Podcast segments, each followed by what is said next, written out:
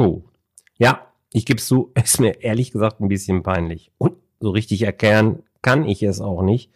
Aber es ist Tatsache. In 88 Folgen dieses Podcasts gibt es tatsächlich noch keine einzige Folge, die sich explizit mit deiner Bilanz beschäftigt. Ich halte das fast für einen Skandal, denn die Bilanz ist für uns Unternehmer ja schließlich so etwas wie ein ja Gewissen, wie ich immer sage, das niemals vergisst. Alles, was in irgendeiner Form einen finanziellen Bezug hat, landet auf dem einen oder anderen Weg auch in deiner Bilanz. Und entsprechend super wichtig ist es eben auch für dich, dass du deine Bilanz verstehst und, wie man so schön sagt, auch lesen kannst. Und hier und heute lernst du jetzt, welche Position deiner Bilanz du unbedingt jederzeit im Blick behalten solltest und worauf du wirklich achten möchtest, damit Bilanzziehen auch jederzeit Spaß macht. Herzlich willkommen zu Rosartig, der Unternehmerpodcast von deinem Personal CFO. Mein Name ist Jörg Groß und hier bekommst du Tipps und Inspirationen direkt aus der Praxis, die du umsetzen kannst, um dein Unternehmen auch finanziell auf stabile Beine zu stellen. Lass dich anstecken und gehöre zu der Gruppe erfolgreicher Unternehmer, die ihren Weg gefunden haben, wie sie die Zahlen mit ihrem Bauchgefühl kombinieren können. Danke, dass du dabei bist. Lass uns direkt loslegen. Ja, die Bilanz ist ja eines der drei Tools, die ich in meinem Business-Dreieck miteinander verbinde. Dazu habe ich ja auch bereits einen Podcast gemacht und den passenden Artikel übrigens, den habe ich erst vor wenigen Wochen nochmal, ja, man kann es fast sagen, grundsätzlich überarbeitet. Ich habe ihn up-to-date gemacht und nochmal ein paar andere Formulierungen reingebracht, ein paar andere Sichtweisen, die sich in den letzten zwei Jahren so entwickelt haben. Aber den Link zur Folge 7 wo ich über das Business Dreieck eben gesprochen habe und zu dem überarbeiteten Artikel, den packe ich dir natürlich auch in die Show Notes. Und jetzt vielleicht auch direkt zu Beginn, ah, vielleicht sagen sie dir, Mensch, ich habe überhaupt keine Bilanz. Was, was ist da los? Warum ist das so?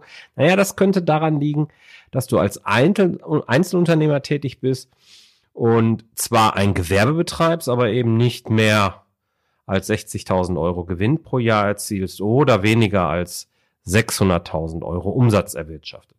Denn wenn du eine dieser beiden Grenzen reißt, dann bist du bilanzierungspflichtig und wirst dann auch von deinem Finanzamt mit einem kleinen entsprechenden Schreiben eine Aufforderung erhalten. Übrigens, wenn du eine GmbH führst, dann bist du so oder so bilanzierungspflichtig, weil man dich dann als sogenannten Kaufmann einsortiert.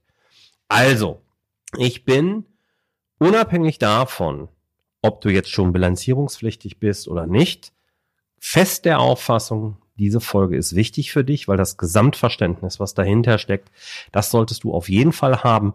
Und dein Ziel wird ja sein, mindestens 60.000 Euro Gewinn zu erwirtschaften. Und insofern solltest du dich da früher oder später sowieso mit auseinandersetzen dürfen. So, wofür brauchen wir jetzt eine Bilanz? Also einerseits kannst du aus deiner Bilanz ablesen, und zwar eben jederzeit, wie viel Geld in dein Unternehmen insgesamt eingebracht wurde. Entweder eben durch dich selbst, über das Eigenkapital, dort wird all das zusammengefasst, was du selbst eingelegt hast, oder alle beteiligten Geschäftsführer, wenn es mehrere bei euch gibt, die also eine Unternehmensbeteiligung haben, das wird alles unter Eigenkapital geführt, oder wenn es von jemandem Dritten kommt, das könnte jetzt deine Bank zum Beispiel sein. Dann gibt es noch das Fremdkapital. Aber die Summe aus Eigenkapital und Fremdkapital ist dann das Gesamtkapital, was deinem Unternehmen zur Verfügung steht. Und das Gesamtkapital, das wird auf einer von zwei Seiten der Bilanz eben geführt, nämlich auf der sogenannten Mittelherkunftsseite. Wo kommt das, wo kommen die finanziellen Mittel her? So kannst du das übersetzen. Und fachchinesisch sagt man dazu passiver. Also die Passivseite, die Mittelherkunftsseite.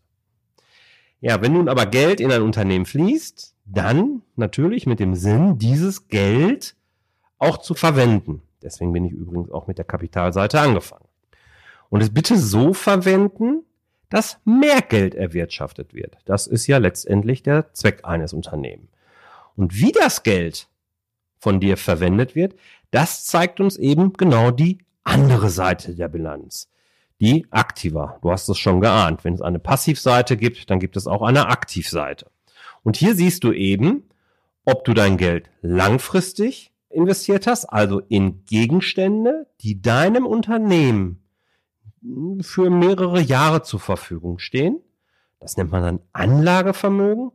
Oder ob du dein Geld vornehmlich in Dinge investiert hast, die eher wenige Monate in deinem Unternehmen zur Verfügung stehen. Das ist dann das sogenannte Umlaufvermögen. Du kannst unter Umlaufvermögen vor allen Dingen so Dinge nehmen wie Bestände, ja, oder Rohhilfsbetriebsstoffe. Das, das sind halt wichtige Dinge, äh, die im Bereich Umlaufvermögen immer wieder eine Rolle spielen. Und jetzt ist es natürlich so, dass du beide Seiten auch nehmen kannst und die Werte dort aufaddieren kannst. Ja, sowohl für die Aktivseite als für die Passivseite kannst du eine Summe ziehen. Und damit hast du auch schon eine extrem wichtige Kennzahl, die auch von vielen Banken im Rahmen eines Ratings für dein Unternehmen immer wieder herangezogen wird. Und das ist die Bilanzsumme. Dabei ist es weniger die Bilanzsumme selbst als das Verhältnis von einzelnen Positionen, auf die ich gleich zu sprechen komme, im Verhältnis zur Bilanzsumme. Na, das war auch wieder ein Deutsch, aber egal. Also, wir, wir gucken uns ganz häufig eben an, die Werte bestimmter Positionen im Verhältnis zur Bilanzsumme. Deswegen ist die Bilanzsumme eine sehr, sehr wichtige Kennzahl, die du durchaus erkennen darfst. Und damit ergibt sich auch noch was anderes.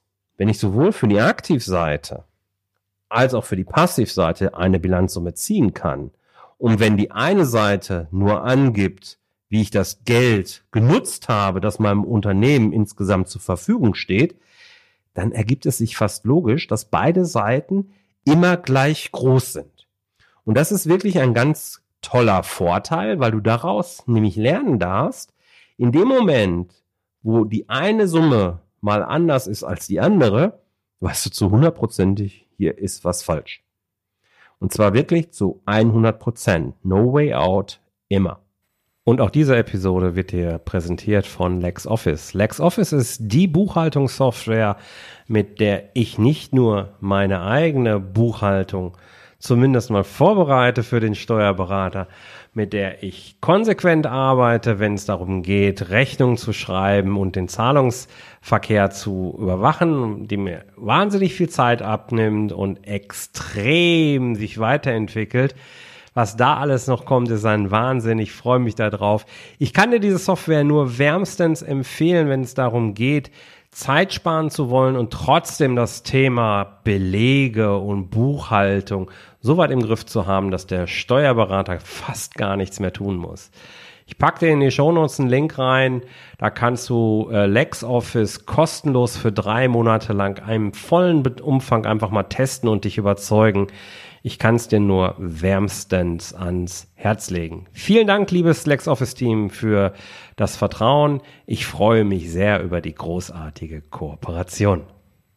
Eins möchte ich aber auch sagen, so einfach sich das Ganze jetzt anhört, es gibt natürlich Bilanzen, gerade wenn Unternehmen größer werden, die sind extrem aufgebläht. Da sind alle möglichen Positionen dann einzeln aufgeführt. Es gibt nochmal Unterkategorien und dann wird es irgendwann tatsächlich sogar recht kompliziert zu lesen.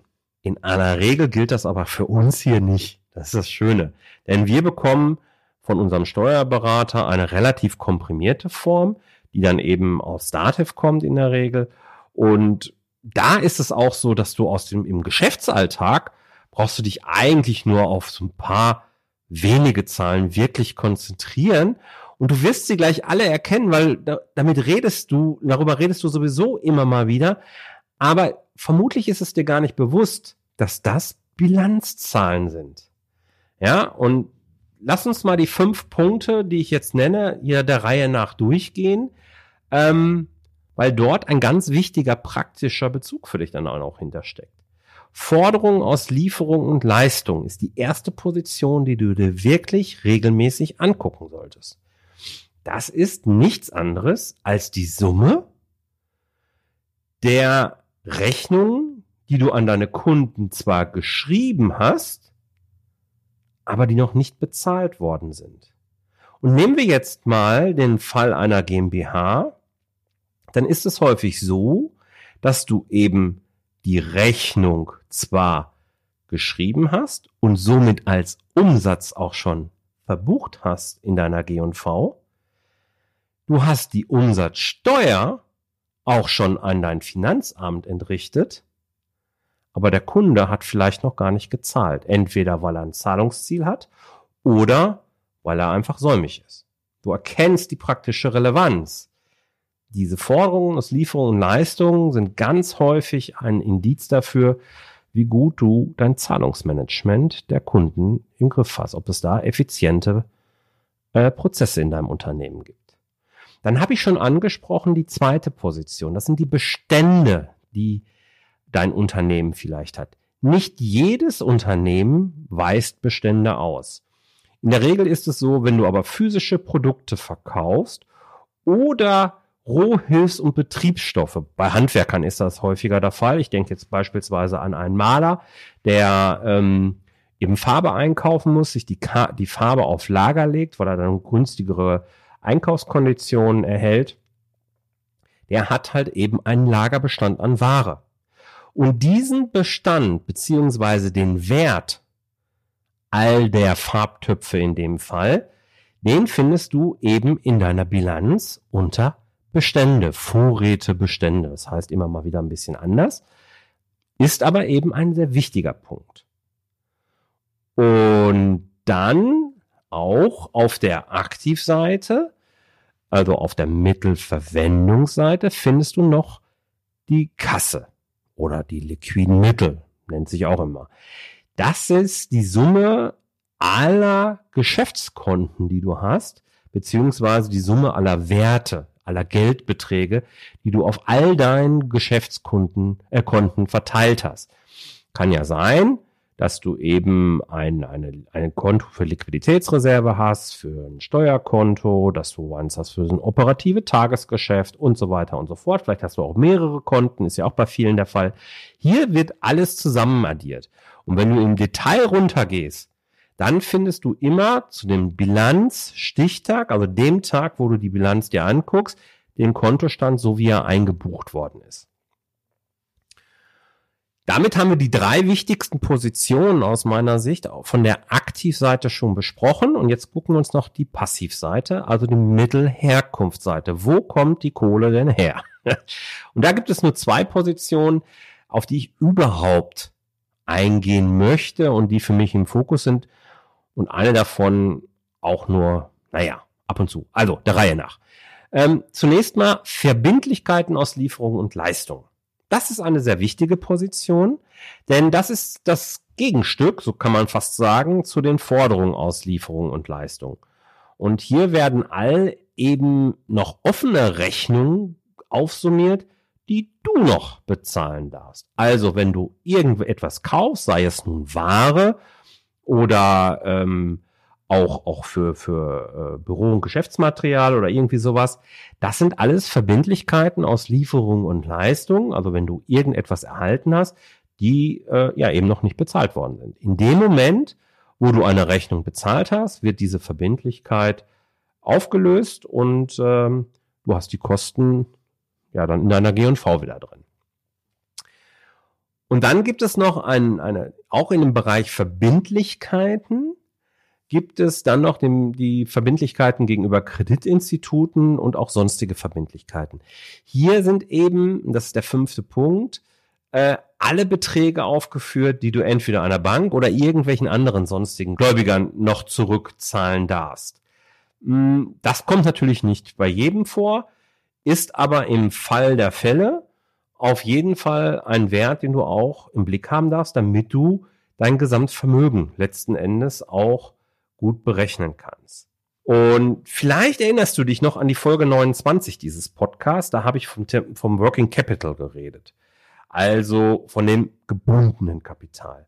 Und das sind genau eben diese Positionen, zumindest ein großer Teil davon, nämlich die Forderungen, die Bestände und die Verbindlichkeiten aus Lieferung und Leistung, die ergeben das gebundene Kapital.